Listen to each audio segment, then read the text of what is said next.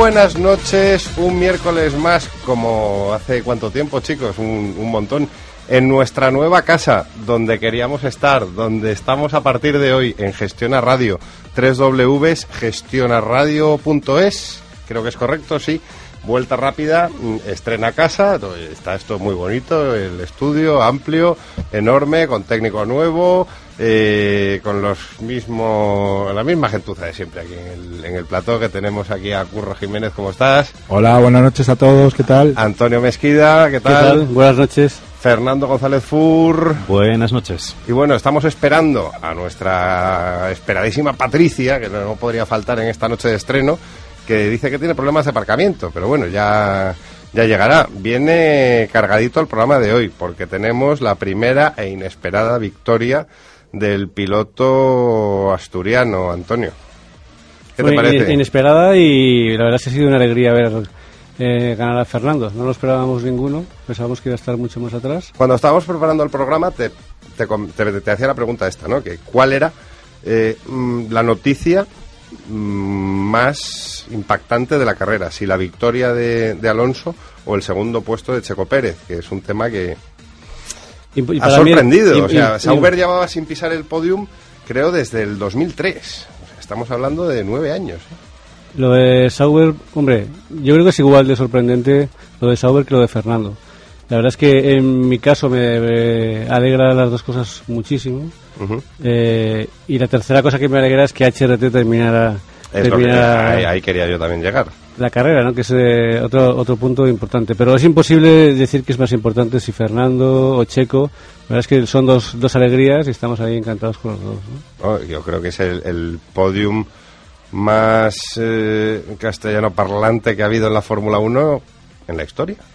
Eso es, es, es, lo más bonito, además, porque yo creo que el, tanto que se habla de la Fórmula 1, Asia y tal, las tendencias, bueno, hay una tendencia también latina, hispana, importante, ¿no? Yo muy creo, potente. Muy dentro potente, de poco, yo creo que el circuito de México eh, es probable que dentro de pocos años esté ahí eh, funcionando. El de Argentina está a punto de cerrarse ya el contrato con Argentina, uh -huh. algo que era impensable hace, un, hace, hace un mes. Hace un sí, mes sí. era eh, totalmente impensable y ahora parece que es algo que está a punto, a punto de cerrarse, con lo cual, bueno, a lo mejor nos vamos de Europa, pero si nos vamos de Europa nos vamos a Asia y a, y a, a Hispanoamérica, ¿no? Bueno, y ojo, mucho ojo con los que hay mucha gente que decía, Kimi ha vuelto un poco para pasar el rato, Kimi no ha vuelto a pasar el rato, o sea, Kimi está, está ahí dando caña. O sea, sí, yo creo al tío no se le ha olvidado pilotar. Eh, yo creo que estuvo divirtiéndose en los rallies estos años,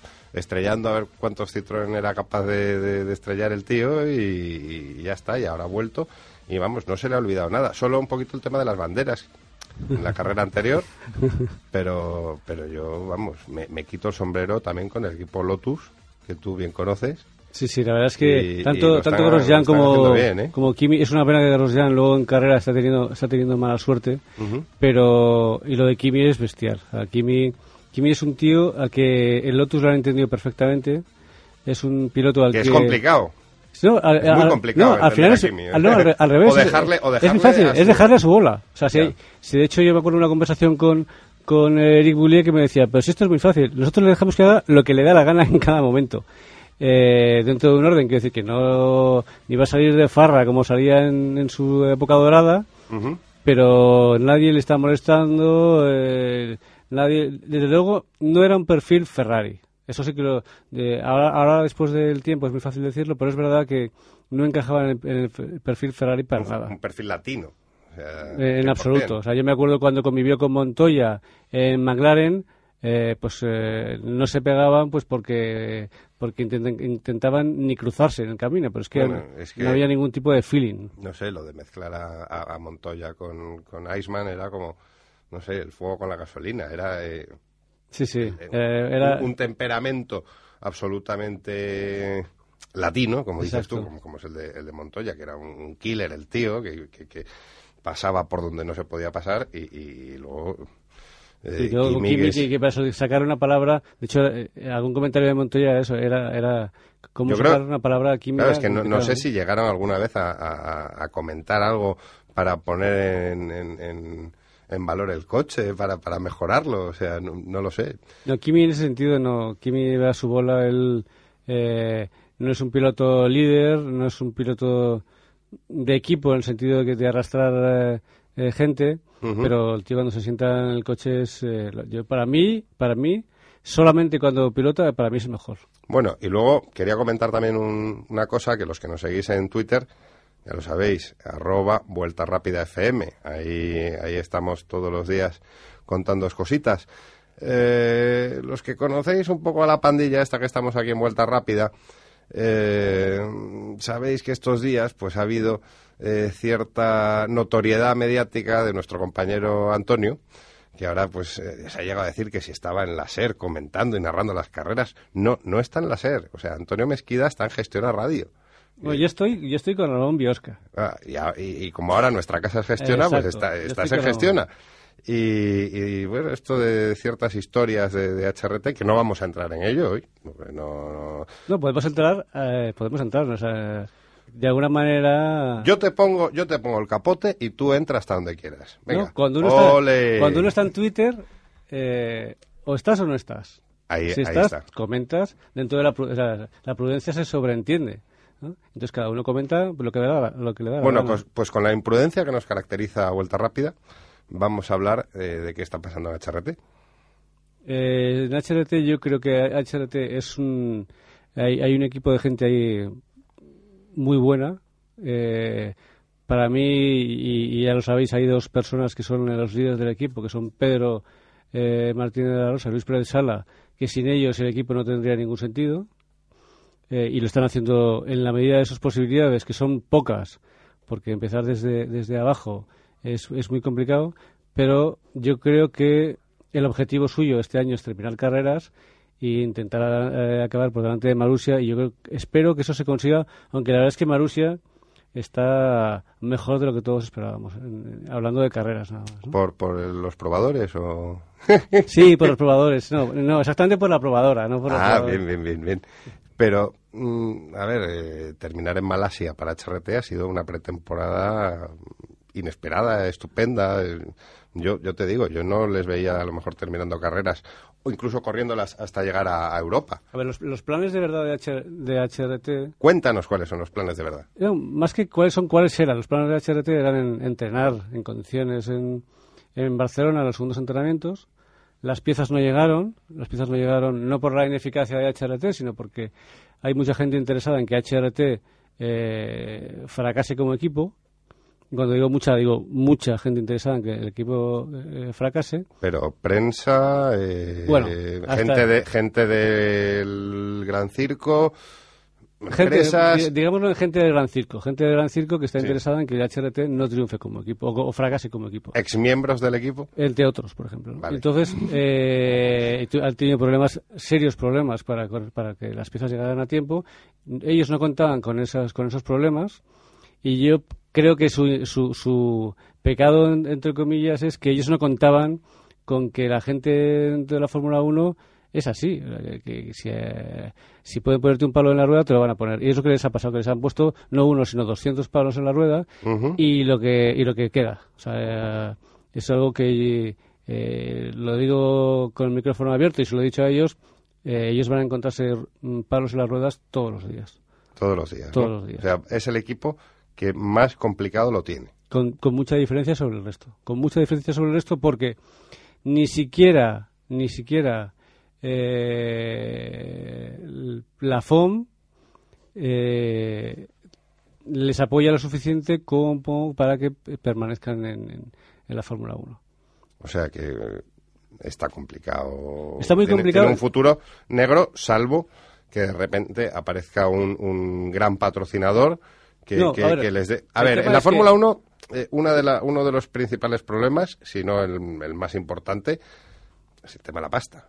O sea, sin, sin, sin pasta no, no, no, haces absolutamente nada. Sí, pero no es el caso de HRT. HRT tiene eh, dinero suficiente para acabar la temporada perfectamente al ¿Ah, día, de, al día de hoy.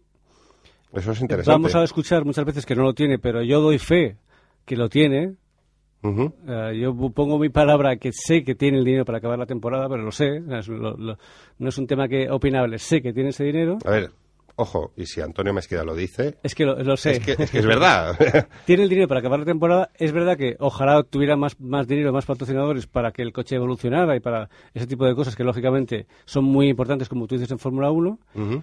Eh, pero eh, la gente vende que, que HRT no tiene dinero, que no tiene medios. Eh, yo solamente le veo una pega a HRT y se lo digo a ellos y lo digo a- abiertamente, que es que eh, parte de la gente que hay eh, no entiende de Fórmula 1. No entiende de Fórmula 1 y yo creo que es muy difícil triunfar en un, en un proyecto cuando no tienes a alguien que conozca a fondo los entresijos de ese proyecto. Y es el Ajá. caso, de- y la Fórmula 1, imagínate, ¿no? Claro. Eh, bueno, ahí tienen a Pedro y alguno más. Que de- no es poco, ¿eh? que Que, no es poco, porque Pedro, hablando mal y pronto, bueno, no vamos a hablar mal y pronto en el, primer, en el primer programa en Gestiona, pero es un tío con una experiencia, es un, con un bagaje técnico y, y luego del negocio, y que es un tío muy respetado. Sí, pero lo que es el negocio en sí, es decir, la- el politiqueo entre la Fórmula 1, no, no, No, a ver, ya. Eh, yo creo que ellos no son, ellos no son conscientes de, de ese tipo de cosas. Y se lo he dicho, se lo he dicho abiertamente. Y Luis Pérez Sala, la Fórmula 1 que conoció no tiene nada que ver con la que hay, la de ahora. Pero lo bueno que tiene Luis es que es un tío que, que- que aprende, que, Mm. que ve por sus propios ojos y que lo que tú le cuentas eh, rápidamente da fe que efectivamente eso es así. Él es consciente de que pasa eso, él es consciente de la situación real. Eh, otra cosa es cómo se maneje eso. Desde- y ahora le echo un capote a la, a la recién llegada eh, Patricia. Pero la tengo que presentar yo, por favor, que es que... es- no- es que no estábamos completos. Patricia Sánchez, ¿cómo estás? Pues muy bien sabiendo que os completo. Ya lo sé. Y no, yo, a ver, que es una pregunta retórica. O sea, parece Pues mentira. encima vengo sudando. Lo, lo decía en, nuestra, en, en nuestro anterior hogar. Lo dije en aquel exilio forzado en los estudios centrales de GPCast. Y lo digo ahora en Gestiona. O sea, ¿cómo estás? No es una pregunta, es Bueno, una afirmación. No tendré que decir el Oye, número de gin que encima para decir eso. Eh, oh, todavía ninguno. O sea, no, no hemos empezado. No hemos empezado, De por verdad, Dios. viene Patricia, es, es que es así. ¿Eh? Es, es así. Es que se, revoluciona, queridos oyentes de Gestiona. Pues O sea, aprovecha, es- aprovecha y métele el capote. No. Estábamos hablando de HRT. Yo iba a decir que algo que, que, que gestionan de una forma diferente, que gestionan. que gestionan en gestiona de una forma diferente, es el tema de la comunicación. La comunicación en Fórmula 1 es mucho más complicada que en ningún sitio. Ya. Y bueno, le dejo ahí a Patricia. Pues que- si ya venía que quemada, me sacas el tema. Patricia, a por ello. Pues no sé, yo estoy con Antonio. La Fórmula 1 es especial en todos los sentidos. Sin comunicación es muy, muy importante hacer buenas campañas. Hace nada, este Gran Premio, hemos visto la campaña que ha hecho Lotus respecto a los helados de Kimi Raikkonen, ¿no? Hemos visto que se lo han currado mucho y además tienen ahí un par de personas muy, muy buenas que están haciendo un trabajo increíble. Sin embargo, nos vamos a HRT y yo creo que el... No sé si- O sea, yo no quiero, no quiero apuntar a nadie, ¿no? Pero no sé si es que las directrices que les están dando ¿Qué le a voy a hacer del- si yo...? No me hagas hablar, no Vale. me hagas hablar. ¿Por qué os habéis puesto tan cantarines? No lo entiendo. Porque He venido rubia hoy. Nos alegras la, la- la existencia. Yo creo que Pero es- sí que es verdad que no lo están haciendo bien, además están Es- tratándolo como, yo no sé si es que se creen que son ya los campeones y por eso deciden de, va, no necesitamos que nadie nos eche un capote, no necesitamos que los medios estén de nuestra parte, vamos a pasar de ellos, vamos a tratarles mal, que seguro que así No. van a salir todo adelante. Más, que, más que tratarles mal, es que ellos no se dan cuenta que en la Fórmula 1 tú estás lanzando mensajes continuamente, aunque tú no quieras. Y si no haces nada, estás lanzando un mensaje Que no haces que nada. no haces nada. Terrible. Ese es, es que es el gran problema. Entonces, Y a eh, Tito Berni eso, no le vimos- gusta. Lo vimos durante los entrenamientos. Los entrenamientos de ahora, yo hoy mismo- brutal. Bueno, lo de hoy... he tenido varias conversaciones con varios periodistas, con varios periodistas, no voy a decir mil, pero he tenido con tres periodistas conocidos y los tres me decían exactamente lo mismo. Es que no nos cuentan nada. Es que terminó la carrera y no sabemos nada. O sea, no, no hay, Solo no hay- están ahí para Pero decirnos Antonio, que han es que, cambiado es de que ruedas, ahora, ahora que sale te y que, es que ahora a Antonio le llaman de otros medios. Sé, pero lo que me llaman de extraña otros es que medios, lo hubieran pero, llamado pero antes. Antonio no nos va a dejar. Porque Antonio es No sé nuestra ni de- creación. ni de qué estáis hablando. ya. Es nuestro monstruo. No sé ni de qué estáis hablando. Me siento un poco como el doctor Frankenstein a veces. Hemos creado las cenas de Antonio Mesquida. Yo solo, solo quiero que me invite a una cena. Con esto ya estaría pagado ya. Sí, ¿verdad? Que, a ver, antes de, de entrar en materia, porque hoy además em- empezamos aquí a lo gordo. Sí, sí, en- en eh, Ramón no ha dejado ni respirar. vamos. Sí, sí, y, y tenemos una, una entrevista importante. Hoy, hoy estará. No, no, no de cuerpo presente en el estudio, porque si no ya no cabríamos. Porque Que- está vivo. No, y, y- y- no, y le íbamos a invitar, pero claro, dijimos que, que- que estén aquí Curro y Patricia. Además, Curro es un tío grande. Que, Así que- además que le puedo arrimar un poco. o- o- ocupa. Pero vamos a tener a, a- a todo un piloto de moto. Dos, campeón del mundo, Nico Terol, que, que, que ahora pues en- enseguida estará al teléfono. Y Curro, eh, yo creo que le sorprenderás con tu, con tu sapiencia. Además, ahora Pero, después de Jerez, eh, a ver, hablar, debemos ¿no? una cosa a, a los, a los oyentes que se incorporan hoy a Vuelta Rápida de- en, en esta aventura de, de Gestiona Radio. Porque dicen, estos tíos han empezado a hablar de- del Gran Premio de Malasia y, y han empezado a poner a, a- a caer de un burro a HRT, de la estrategia de comunicación. ¿Quiénes son?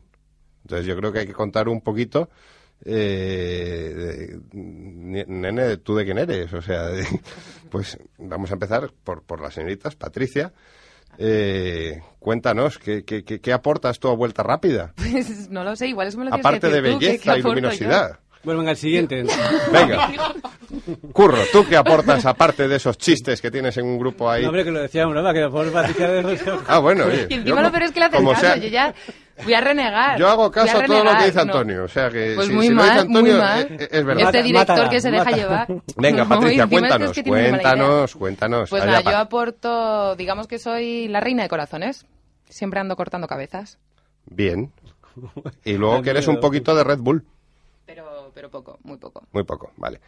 Curro Jiménez, parte arroyo. Curro Jiménez, aquí, bueno, eh, la pena es que la radio no tiene imágenes, esa frase tan, tan manida, ¿no?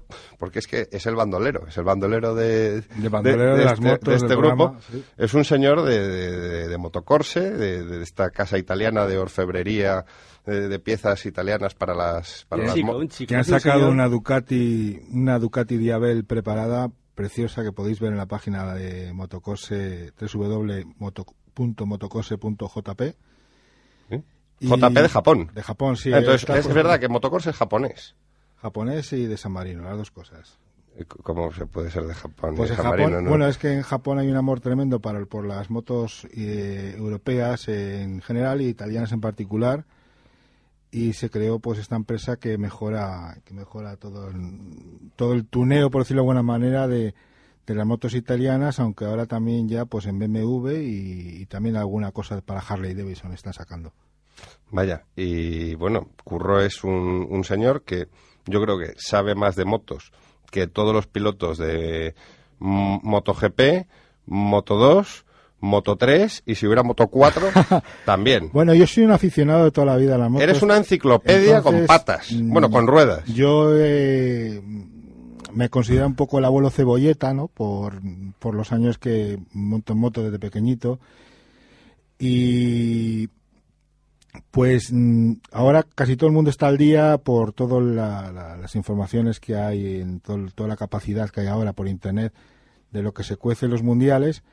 Pero yo aporto también mi granito de arena de anécdotas de carreras pues un poco ya más clásicas, ¿no? Entonces pues me gusta comentarlas porque las tengo en la cabeza y, mu- y algunas de ellas pues las he visto en persona. Y, y Curro cuenta anécdotas del Mundial de Motos antes de que se corriera el Mundial de Motos, que eso ya es- tiene un mérito se tremendo. corría en bicicletas con ruedas de palos y, y sin motores y cosas de estas, ¿no? Fernando González, ¿qué aportas tú a Vuelta Rápida, aparte de folios y folios que llega a veces? eh, Creo que aparte de feo. Sabes que es mentira, Curro. Sabes que soy bastante No, no, no, guapo. guapísimo, Lo sabes, sí, lo sí. sabes. Y alto. Bueno, y, y Y te- alto y rubio. Bueno, y, y- y- y no sé si sabéis que el otro día en, en, en Twitter le llegaron a decir que tenía una voz como sugerente, Sí, sí, sensual. que parecía un programa erótico con la música de fondo. Lo malo es que me lo dijo un tío. O sea, eso, eso es lo que me echa un poquito para depende, atrás. bueno, eso depende de las inclinaciones sexuales de cada uno, ¿no? Hombre, yo las mías están claras. A mí lo que me gustan son sobre todo los coches. Ah, vale, vale. Que para eso Pues que para entonces, eso- que ¿qué para eso aquí. tú cuentas aquí eh, lo que no es coches de colorines y números dando vueltas. Sí, yo lo que, lo que me gusta, lo que creo que puedo, bueno, contaros algunas visiones diferentes de lo que podéis leer en, en revistas y en, y en los medios tradicionales, es una, pues bueno, mi visión particular, mi análisis un poquito personal de, de, los, de los coches que nos podemos comprar, los coches que están en el mercado, los que ha habido en el mercado y, en la medida de lo posible, los que habrá. Eh, a diferencia de esta gente, pues bueno, a nivel de competición, pues Esta gente, soy, eh. sí, sí, esta, esta gentuza, estos monstruos, La chusma. esta chusmilla eh, de que le gusta tanto la competición, yo ahí voy bastante cojo. Entonces, eh, intento no meterme de vez en cuando, suelto las típicas tonterías que soltamos siempre. Pero me gusta sobre todo los coches, me gusta hablar de coches y... ¿Conducirlos? Conducirlos también, eh, en cuanto se pueda. y, y sobre todo, bueno, eh, hacerle un favor a mi familia, porque están hartos de las chapas que les meto. Entonces, mira, pues me ponen delante un micrófono y así un poquito repartimos la culpa entre más gente. De hecho, fijaos si, si, si sabe Fer de coches, que yo creo que es al único al que le compraría yo un coche de segunda mano, que de hecho te lo he comprado. A- a- Así, a- así fue. Y lo peor de todo es que me lo- eh, al final decidí comprarse ese coche después de haberle dicho yo que era un asco. ¿Y te lo pagó y todo? No, no. bueno, era un intermediario, una cosa. No, pero es cierto. Es una cosa de me vuelta pidió- rápida. eh, Ramón me pidió eh, asesoramiento y me dijo, mira, ¿qué te parece este coche? Pues mira, me parece que, que no es un coche para ti, que es demasiado grande, que no encaja en el tipo de uso que le vas a usar. Yo, O me lo yo quedo. Que tú, yo que tú, a no ser que te guste, yo no me lo compraría. Y me dijo, "Oye, pues muchas gracias, me has ayudado mucho, me lo voy a comprar. Y, no, y a mi mujer tampoco le gustaba. Bueno, pues tu mujer también se lo compró. O sea, Y ella es la que manda. es la que manda, como siempre. A ver, Antonio Mesquida yo lo podría presentar de muchísimas maneras. Mm, Solo decir que hay un- una serie de nombres que estamos gestionando para su sección fija en este programa y, y- y- y el, el nombre que tiene fuerza y, que ya creo que va a ser el, el definitivo es Las cenas de Antonio. Porque la Fórmula 1 no es esto que narra eh, Antonio Lobato en Antena 3 y eh, de Alonso y de La Rosa y todo esto. Eso sí, está muy bien, son carreras. Luego está mm, eh, un escalón por encima. Bueno, también está el tema de comunicación que hemos hablado antes, pero un escalón por encima. Eh, Bernie Eccleston con sus manejos, eh, sus jefes de equipo, pues está eh, Martin Whitmars, eh, este Domenicali, eh, Pérez Sala, etcétera, etcétera. Y luego, eh, un poquito más arriba, está eso a lo que nadie tiene acceso. En la parte de arriba de la cadena trófica, digamos. Eso es. Ahí está Antonio Mesquida. ¿Verdad, Antonio? Las cenas de Antonio. Estoy es. en la terraza cenando, ¿no? Claro, claro, claro. Ahora llega el tiempo de terraza para cenar, claro. ¿no? O sea, Antonio Mesquida, aquí donde le veis, bueno, le escucháis, eh, sabe de Fórmula 1 lo que Bernie no sabe. Entonces voy, voy mal. ¿Eh? voy mal. Si es así, voy No, fatal. Bernie es mayor ya y eh, pues No, a ver. siempre que se dice Briatore, tal, yo Bueno, veo que este señor puede ser el de sustituto. De tamaño no, porque yo he visto una foto de Bernie al lado de Patricia y es más mayor Patricia. Eh, sí. No de edad, eh, evidentemente. Y yo he visto una foto de Bernie con Antonio y también es más mayor Antonio, es verdad. Gracias, Ramón, porque ya estaba quedando fatal. ¿no? Bueno, entonces tú qué aportas a vuelta rápida? Pues justamente el... Sentido eh, común. no, no, no. Eso me- me parece que la vamos, mesura. vamos todos mal, ¿eh? Vamos todos mal. El tema es que, que de alguna manera, eh, yo creo que descubrir la Fórmula 1 en un gran premio eh, en Suzuka hace muchos años. Claro, como Y- to- a ver, como todo el mundo, ¿no? Que, No. que descubrimos la Fórmula 1 delante de la tele. Este en Suzuka. Claro, se fue a es que, efectivamente, llegué a la conclusión de lo que, que lo que salía en la televisión no era la, no era Fórmula 1. ¿Eh? Que había mucho más que lo que salía en televisión. Business. Bueno, business. Eh, Por eso estamos en una radio económica. glamour, diversión, patrocinios. Y que, que, eh, Todo lo que queremos para vuelta rápida. Exacto. exacto. Glamour, diversión, patrocinios. Y de alguna manera es un poquito mi granito de arena, es contar, digamos, fuera de la competición y fuera de lo que se ve en cámaras, hasta donde se puede contar pues ese, ese, ese otro mundo. ¿no? Claro, porque luego eh, aquí queda hasta donde se puede contar. Lo que es un poco más allá ya queda para el grupo de WhatsApp que tenemos aquí tomando gin tonics, que luego es eso, es, es una frase, ¿no?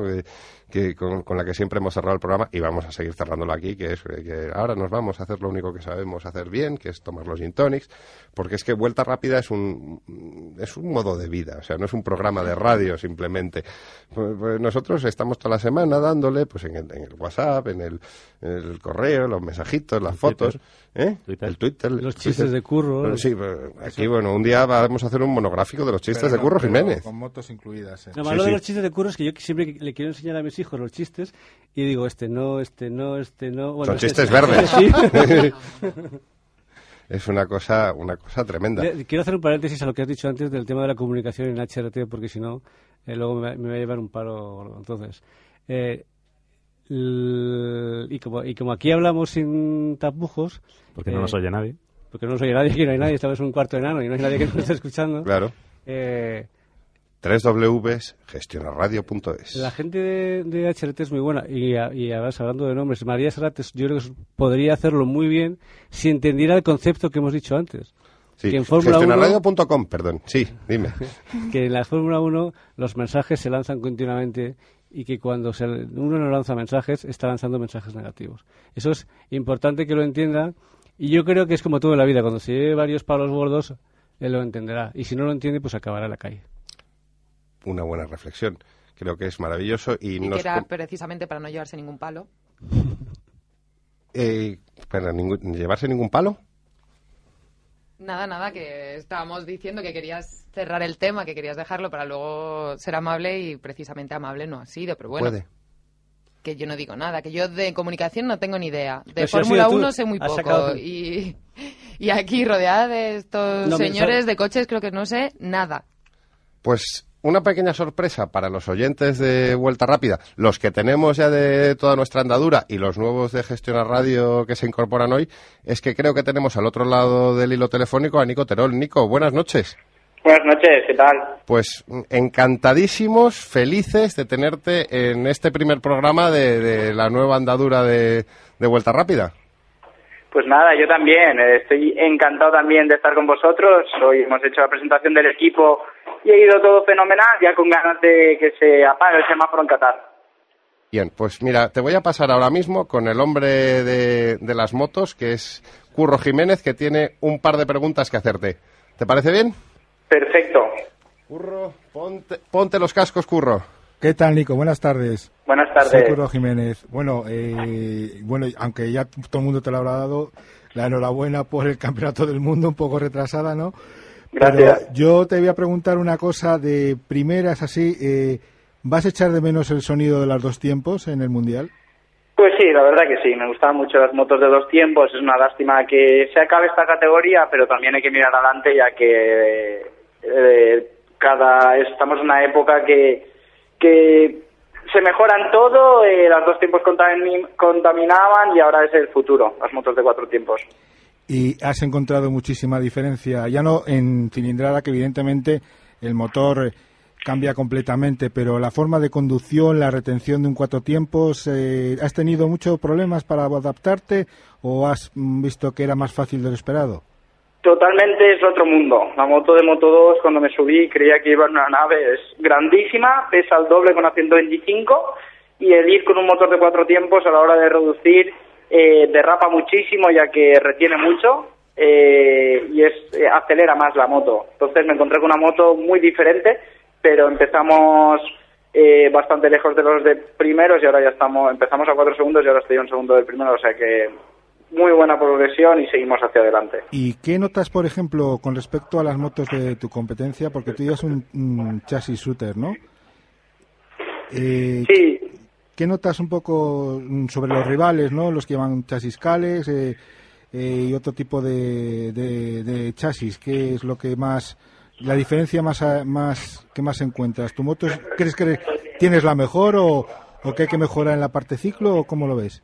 Bueno, eso eh, no se sabe si no has probado otras motos. Las sensaciones de un piloto son las que cuentan al momento. Cuando tienes una moto sí que puedes ver cosas desde fuera que por ejemplo Corti y todos los que se han subido con la Cales, que es Fargaró y mucha gente, eh, están yendo rápido, se les ve con la moto muy estable en las zonas rápidas, eh, también la moto muy ágil, o sea que parece que va muy bien, pero como no la he probado y la shooter es la que tengo, las sensaciones que me da mi moto es que, que gira muy bien, que acelera, que tiene mucha tracción.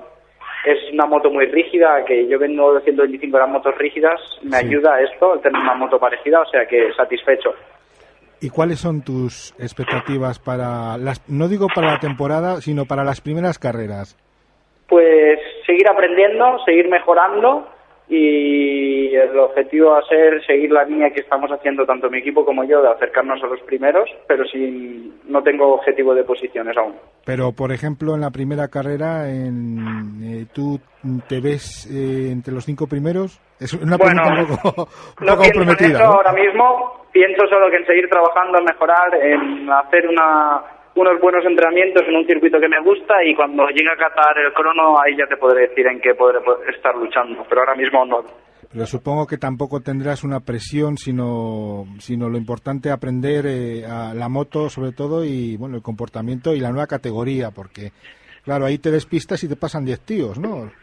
Sí, sí, no, la categoría es muy apretada, estamos en un segundo 20 pilotos, con lo cual hay que salir siempre a cuchillo y pensar encima de la moto, pero estar listo para, para ir en grupo, con muchos pilotos con hambre de conseguir buenos resultados. Y hay una categoría de muchos campeones, subcampeones, la categoría yo creo que más disputada del mundo. Claro, porque ahora mm, baja Tony Elías, baja entre comillas, porque no, no voy a despreciar el, el, el- el bajar en una categoría como Moto 2 con unas carreras impresionantes, como a veces no, no se ven en, en MotoGP, eh, unas carreras tan divertidas. Eh, pero ¿qué opinas, por ejemplo, de pilotos que han, como el caso de Tony Elías, que de repente se reencuentra con la, con la categoría y le está costando un poquito ponerse a nivel de cabeza? Bueno, es una categoría disputada, con lo cual es complicado. Es un campeón del mundo, pero estamos en una categoría que está disputadísima, el mismo motor para todos y yo sé que Tony le costará, pero llegará, ya que es un gran campeón de esta categoría. ¿Y tu favorito para este año quién es? Bueno, yo creo que Marc que fue su campeón el año pasado, pero demostró que fue el que más, el, que fue el más rápido, el que más carreras ganó, con lo cual veo a Marc como candidato. Y de los italianos, que de vez en cuando te sale alguno ahí que, aunque no, no guardan una regularidad como, como mm, sería desear para ellos, ¿quién, quién ves Pues más? Gia- Giannone y Corti veo Oh. de favoritos italianos. ¿Y Luti tú le ves como, como aspirante al título? Porque está También. haciendo- Nico, soy Ramón otra vez. Eh, quiero decirte ya para despedirte, porque no, no te vamos a molestar más, hoy es la presentación del equipo, me imagino que tendrás muchísimo lío, que, que un campeón del mundo, sea de la categoría que sea, pero un campeón del mundo esté en el estreno de Vuelta Rápida en Gestiona Radio es muy importante para nosotros y quiero agradecértelo con toda la fuerza de la que soy capaz desde el estudio. Muchísimas gracias a vosotros por estar un rato compartiendo juntos. Volveremos a darte la lata más pronto que tarde. Un abrazo, un abrazo muy fuerte y muy buenas noches, Un abrazo, Nico. Un, un abrazote. Hasta luego. Adiós.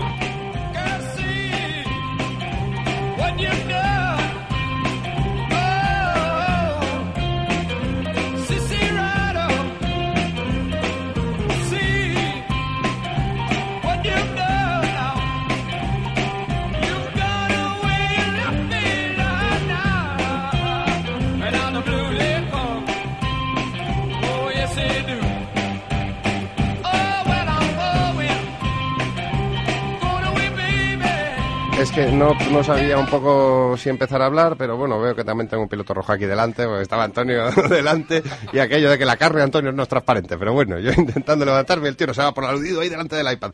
Eh, mientras entran otros tertulianos que tenemos por ahí pendientes, que ya conocéis, eh, la mayoría, eh, Fernando, ¿qué nos traes hoy? Que un pequeño avance Pues yo creo que un... de los 324 folios que traes. Aquí están, aquí No, están. son 300 ¿Podéis? 325. ¡Qué A barbaridad! dos caras, pero bueno, da igual, no los voy a, los he preparado un poquito para documentarme, pero hoy quería traeros una buena historia de una pequeña noticia. La noticia en este caso es una noticia que dio el, el bueno, el jefe del conglomerado Renault Nissan, Carlos Goshen, diciendo que bueno, que va a sacar de nuevo la marca Datsun. Eh, es una Oh. noticia que, bueno, es una noticia que ya desde el año pasado en el diario Nikkei en Japón ya se ya se empezaba a hablar, pero bueno, eh, Nikkei. Nikkei. Pero bueno, eh, os preguntaréis, Datsun, ¿qué es Datsun? Alguno a los más mayores del lugar seguro que os suena algún Marca mítica en el mundo de los rallies. Correcto, tuvo varias varias victorias y fue parte de su éxito. De Eh, hecho, es, eh, corrígeme si me equivoco, el predecesor de Nissan. No, no exactamente. Me equivoco. Eh, mucha gente, no, tiene algo, tiene algo de verdad. Realmente eh, Datsun no es un predecesor de Nissan, sino que fueron de la mano entre los años 1943 y 1983 porque cada uno tiene una trayectoria independiente que en el caso de Nissan empieza en 1911, en el caso de Datsun en 1918. Son empresas serias, son empresas tradicionales, tienen una larga, larga trayectoria. Entonces, ¿qué es lo que pasa? Después de la Segunda Guerra Mundial, eh, Nissan quiere vender coches en Estados Unidos y, bueno, encuentra que la mejor manera, asesorado por alguien, bueno, por, un- por un americano, es el meter la marca cambiándole, o sea, utilizando su segunda marca, que es Datsun, para que en caso de batacazo no sufriese la casa madre. Fenomenal, porque además yo te había preguntado que me, que me introdujeras un poco lo, lo que traías, no que nos contases los 326 folios. Eh, pero bien, Fernando, bien, bien, vas pillando. eh. Eres malo conmigo. Tenemos al otro lado del teléfono a dos colaboradores habituales de esta Santa Casa. Eh, Carlos Barazal, muy buenas. Muy buenas, ¿cómo estamos? Encantado de, de tenerte entre nosotros, en nuestro seno, en esta nueva aventura. Pues es un placer, un honor y sobre todo daros la enhorabuena porque que hoy, eh, hoy hemos empezado bien fuerte con un campeón del mundo, con Nico Terol. No sé si has, has escuchado la entrevista o si no, luego la escuchas en el Twitter o en el podcast o donde sea. Eh, esto nace ya, vamos, eh, con, con, ¿cómo se dice? Con estrella, en vez de estrellado. Eh, sin duda, Iván, seguro. Iván, ¿cómo estás? Te tengo por ahí también, creo. Sí, sí, aquí estamos. Eh, Felicidades, es un honor y un placer para mí poder estar con, contigo y con todos vosotros en esta nueva aventura. Te queríamos, te queríamos de cuerpo presente, ¿eh? Que- a ver, no no muerto, no que muerto. El cuerpo insepulto. Pero, a ver, eh, dadnos... alguien, le alguien le tiene que quitar los papeles a, a, a Fernando y... Pero no puede ser que siga llevándose la enciclopedia ¿eh? a cada programa. Pero si ya no la leo, si he aprendido, ya soy bueno. Carlos, Carlos, un, un titular de, de Malasia. asombroso. Ah, bien, bueno, por lo menos no has, no has- no has utilizado la palabra mágico, que estoy harto de leerla esta No, semana. no, sabes que jamás. Y asom- asombroso lo dices por, por Sergio Pérez, No, obvia- obviamente no. que también. Eh, sí, pero cometió un error. Cosa que el que iba primero en un coche rojo no cometió el más mínimo. Eh, pero- Oye, pobre chaval, un, un error que comete y ya le estás crucificando, Claro, perdónaselo. no, ¿eh? no, no, no, vamos a ver. El- Vamos el- a ver. conducir y hablar por teléfono. Lamentablemente, lamentablemente, el, el segundo es el primero de los que pierden. Es una frase que no me gusta mucho, cierto es, pero es así. Y es una pena por Sergio, pero oye, yo soy de Alonso, lo siento mucho. ¿Qué le voy a hacer? muchos de nuestros oyentes también lo son. Claro, entonces, eh, ¿que Pérez le dio un picante a la carrera excepcional? Sí. ¿Que hizo más grande la victoria de Alonso? Por supuesto. Pero el que ganó fue Alonso. Claro, solo puede ganar uno. Claro. Y sin duda que ganar a Alonso fue, fue bestial y yo creo que todos estamos encantados de que Alonso fuera el que ganara la carrera, eh, entre otras cosas porque nadie esperaba ni siquiera que hiciera podio, ¿no, Carlos? Claro. Claro. Don Antonio, buenas tardes. Buenas tardes, ¿cómo estás? Por cierto, bien, todo bien. Está- estábamos aquí antes comentando cositas de HRT, que también tiene mucha tela que cortar. ¿Ahí yo me puedo dar mus o es obligatorio ir? ¿Perdón? ¿Hermano o cómo va? No, no, no te he entendido bien, Carlos, ¿cómo decías? Que digo que si me puedo dar mus o soy mano y tengo que ir. Eh, eres mano, eres aquí mano. va- que aquí vamos todos, ¿eh? No sé, en fin. Eh, ¿Qué que os diga? No tengo, la verdad es que no tengo mucha información porque he de reconocer que, que bueno, que tampoco me quita el sueño HRT o Hispania o como lo quieran llamar. Y Yo vi la, cualquier yo vi la caso, carrera en la RAI y lo siguen llamando Hispania. Bien. O sea que la que estrategia de comunicación es tampoco ha funcionado muy bien. Hispania Racing Team, ¿no? ¿Sí? Bueno, entonces no sé. Que se come muy bien allí, además, dicen. Es que, es que Eh, sí, no, no, sí, es ridículo, sí. ¿no? Es un poco ridículo que ya no se llama Hispania Racing Team, o sea, su nombre es HRT, Sin más. eh, sin más, que es que es totalmente absurdo. es como... Es absurdo. Bueno, es que además para que HRT se escriba con mayúsculas es porque tendría que hacer alusión al, a su significado real, que es el del entry de la federación, que es Hispania Racing Team. El caso es que sí, se comerá muy bien, eh, todo lo que queramos, pero también es cierto y no hay que obviar que es la segunda carrera y estando como estaban, eh, han metido los dos coches en, en meta. ¿eh? Bueno, y Carlos, eh, otro, yo creo, Iván también ahí aporta, por favor. Sí. Creo que una de las grandes noticias es el retorno, de lo que comentábamos antes, de Kimi. Sí, la verdad es que fue eso. A mí me. Creo que todo el mundo en la Fórmula 1, por mucho que hubieran esperado que, que Lotus pudiera estar arriba, nadie se esperaba, por ejemplo, el tiempazo que hizo en la, en la Q2. Desgraciadamente, luego en, en Q3 pues tuvo que sufrir la penalización, que hubiera cambiado también mucho su suerte durante la carrera y demás, pero estratosférico lo que hizo en Q2, aquel tiempazo fantástico que dejó un poco abiertos a, a todos los demás a lo mejor dando incluso algo que hacía habitualmente Fernando Alonso, que es rodar en pista por encima del potencial del monoplaza. Y creo que ahí dio, pues, un, de nuevo, un toquecito de atención a todos los que siempre tienen dudas del nivel de forma que podía tener Kimi Raikkonen. Es así, él no lo promociona mucho y demás, pero cuando quiere y cuando, cuando puede, pues da esos toques de genialidad que, que él tiene. La velocidad de los grandes campeones, y, es, y él es campeón del mundo y es por algo, eh, sale en estos momentos, ¿no? Tienen ese toque magistral o innato que les hace brillar con, luz propia en cualquier circunstancia, incluso sin, sin buscarlo, ¿no? Sin buscar ese protagonismo. Salvo que llegues a ciertas edades. Uy, Carlos, Carlos. No, yo creo- yo creo que eh, vamos a ver, No, no, la no hay ninguna diferencia. O sea, yo creo que Michael Schumacher, que me imagino que es por quien lo dice, Sí, vamos está a ver. demostrando un nivel de pilotaje otra vez. No, no voy a decir que es el Michael Schumacher de los viejos tiempos, Pero, porque estamos, hablando, no. estamos hablando de la vuelta rápida y de la velocidad. Mercedes tiene el coche para hacer la pole. La ha tenido en Australia y la ha tenido aquí. No hay más que mirar los tiempos y los parciales. Eh, Rosberg no ha sido pole porque ha cometido errores. Y Michael no ha sido pole porque le falta esa chispa que, que es lógico. Ahora, que luego en carrera tiene ese ritmo machacón, ta, ta, ta, ta, por supuesto.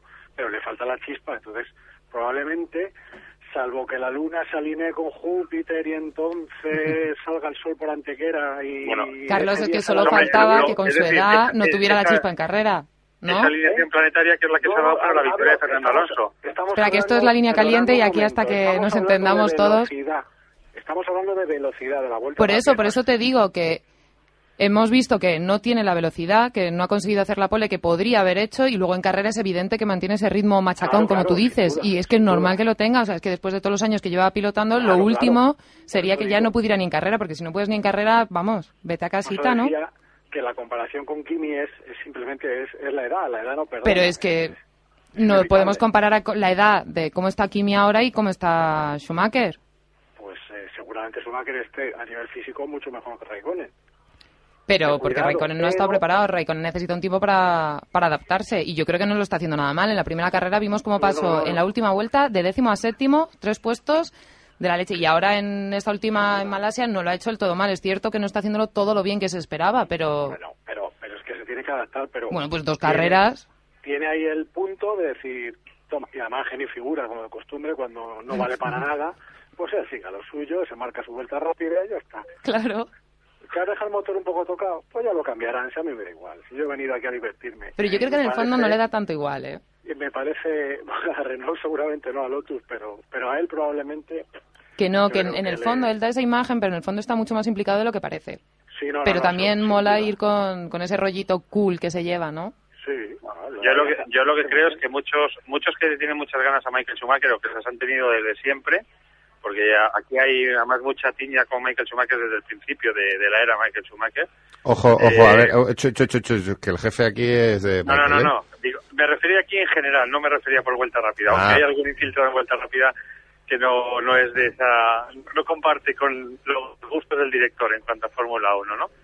Pero yo creo que este año por fin va a tener una, un, un monoplaza que esté eh, más cercano al nivel que tiene Michael Schumacher y creo que le vamos a ver hacer grandes cosas. No ha tenido Pues buena creo que fortuna no, durante Iván. la carrera Creo y que Mercedes ha vuelto a empezar a fallar. ver un, a un buen Michael Schumacher. Mercedes A mí me gustaría, pero creo que es más fácil mucho, con Nico, mucho ¿eh? mejor, mucho mejor que el que hemos visto en estas dos temporadas desde su retorno. Salvando, obviamente, pues bueno, eh, los años que va teniendo y demás, que todo eso penalizan en la prestación de todo automovilista. Igual que le penalizarán dentro de cinco años si siguiera Fernando Alonso Eh, contra la- las nuevas jornadas. Bueno, Mercedes chicos, chicos, una cosa. que Michael Schumacher también necesita de esa, de esa conjunción astral que, que, que, que hecho ha, ha hecho referencia, pero que es la misma conjunción astral que ha permitido la victoria de Fernando Alonso. Y gracias también a sus grandes dotes de Sí, estar no, ahí por supuesto, ha sido todo ha suerte, sido una ha sido todo suerte, claro, claro. No. No, no, no, no, no. no. Hombre, no. No, no, pero es que, Ah, sí, que no uses, no uses, no, que baje Dios y lo vea, hombre, por no, favor. pero que, que no uses, que no uses lo que son las Sí, conjunciones astrales para Cara cara, de vuelta las deportes para Fernando Alonso. Usa, usa, usa la misma regla para todos los No, pilotos. señor, no, señor, es un problema de edad. Entonces tiene que darse una serie de condiciones. Alonso con poquito te gana. Por cierto, ¿sabes que Mercedes está a punto de dejar la Fórmula 1? De, Eso lo tienes que Para- especificar un para- poquito para- más, ¿eh, Charlie. Por el Para- cascajo que han hecho este año. pues mira, al yo- que tú estás poniendo por las nubes. No, señor, es un cascajo. mira, Mercedes yo- es un cascajo. Toma, estás en toda la boca. Claro. yo, fu- yo no, Es que no sé, o sea, ¿qué, qué, le- qué nos debe Mercedes, de verdad? Para que le no, estemos no, aquí... Oye, pero si es verdad, Carlos, tienes que reconocer que el coche está mucho mejor que lo que estaba el año pasado. Que está mejor, Es- de verdad. es cierto O sea, que vimos en ver, 2000 el de perdóname, 2010 y no es este, soluciones pero... mucho más interesantes que las del Ferrari. Vamos a ver, sí, sí, todo lo que tú quieras. Resulta que cuando se ganan los puntos, el domingo, ¿no? El sábado probablemente sea el coche más rápido. Claro, pero, bueno, aún luego- así demuestra que el coche merece la pena. No está No, siendo no, el mejor el coche coche en carrera, rápido, pero sí que en clasificación está siendo rápido. ¿Merece la pena en qué? Pues si consigue colarse en clasificación No, entre no, los no, McLaren si y los Red Bull, a mí ya me parece que está mucho mejor que el año pasado. Comparándolo con el año pasado, lo que no puedes hacer es comparármelo con un McLaren o comparármelo con un coche de verdad, vale, ¿sabes? De ¿para los que están en la parte eso? alta. Sí, En ese sí, sentido, sí. si te estás asombrando y pensando, en este caso de por Iván, si crees que el Mercedes está como está el McLaren, entonces apaga y vámonos. Vamos a ver. vamos.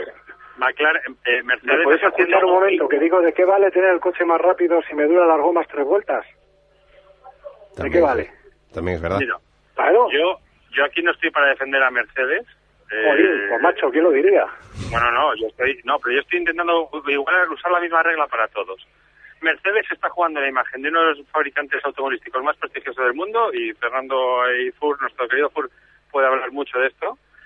Y Yo- creo Sí, que, que, que ahora, ahora, ahora va a volver con sus folios. Yo lo que diga la rubia. Seguro que está redactando, es- ahora mismo es, como si lo estuviera viendo, está redactando ahí una especie, una pequeña nota sobre, sobre Mercedes. Mercedes. No, Iván, lo tiene en su cabeza. Parece mentira. Pero él lo lo- le gusta traspapelarlo, le gusta pa- pasar, plasmar esos pensamientos. Vamos a ver, En- Iván. en El papel. problema de Mercedes... Mercedes está haciendo para, para mí el ridículo en la Fórmula 1, porque una, una, una marca de su prestigio y de su ¿Qué quedamos, no Pero, pero no acabas de decir justo lo estar teniendo- contrario. Es ¿En que yo no lo sé, igual soy yo la que digo No, mal y confundo a Charlie es con el, Iván. Es el mejor, es el mejor Mercedes desde que han entrado ellos como fabricantes. Pero de ahí a como decir de que- la Fórmula 1. O sea, por un lado es el mejor Mercedes y por otro lado están haciendo el ridículo. Explícamelo un poquito mejor porque hoy estoy yo rubia. Pues mira, te lo explico. De las tres temporadas que llevan, esta es la tercera, es el, es el mejor Mercedes que han sido capaces de construir. El más rápido y el mejor en prestaciones en la pista, de todos. Y el que tendrá mejor posición al final del Mundial respecto a los dos años precedentes. Si yo Ahora le, tengo- le pongo un tengo poco de dudas. sentido común, no es Iván, un monoplaza, no es un monoplaza digno de las aspiraciones y de lo que la cúpula directiva de Mercedes quiere. Y, de- y- y- por lo que ha entrado y, porque lo, y por lo que se desligó de McLaren, un equipo que no llegó a controlar por mucho dinero que pusieron ahí y se van a querer hacer todo en propio. Como hizo BMW, fracasando también en la Fórmula 1. Como hizo Toyota, fracasando también en la Fórmula 1. Y Yo, como de momento, no sé. Mercedes está fracasando en la Fórmula 1 a nivel de resultados porque no está Mercedes está aquí para ganar carreras, no está para eh, hacer buenos puestos o luchar por los puntos. O sea, no es un Sauber, no es un Ford India. Es un equipo que está aquí para plantar No, no, es que le, le van a ganar a en los mercados a los grandes fabricantes automovilísticos o a Ferrari con algunos modelos o a los otros grandes del automovilismo mundial. Vale, Y no lo está entonces, consiguiendo, no vale, Iván, punto, el punto está muy claro. Pero- Pero, entonces, si me estás diciendo que de tres temporadas que llevan, el coche que tienen ahora es el mejor, lo que me estás Sí. diciendo es que han progresado. Desde luego, muy no, loable no. tu intento, pero la contradicción haya quedado, Iván, lo siento mucho. No, no, no hay Mercedes ninguna está no planteando dejar la. Fórmula 1. Esto es así. Primero, Y haría Porque- muy bien porque no están cumpliendo los resultados que ellos esperaban para el presupuesto que están ingresando y demás.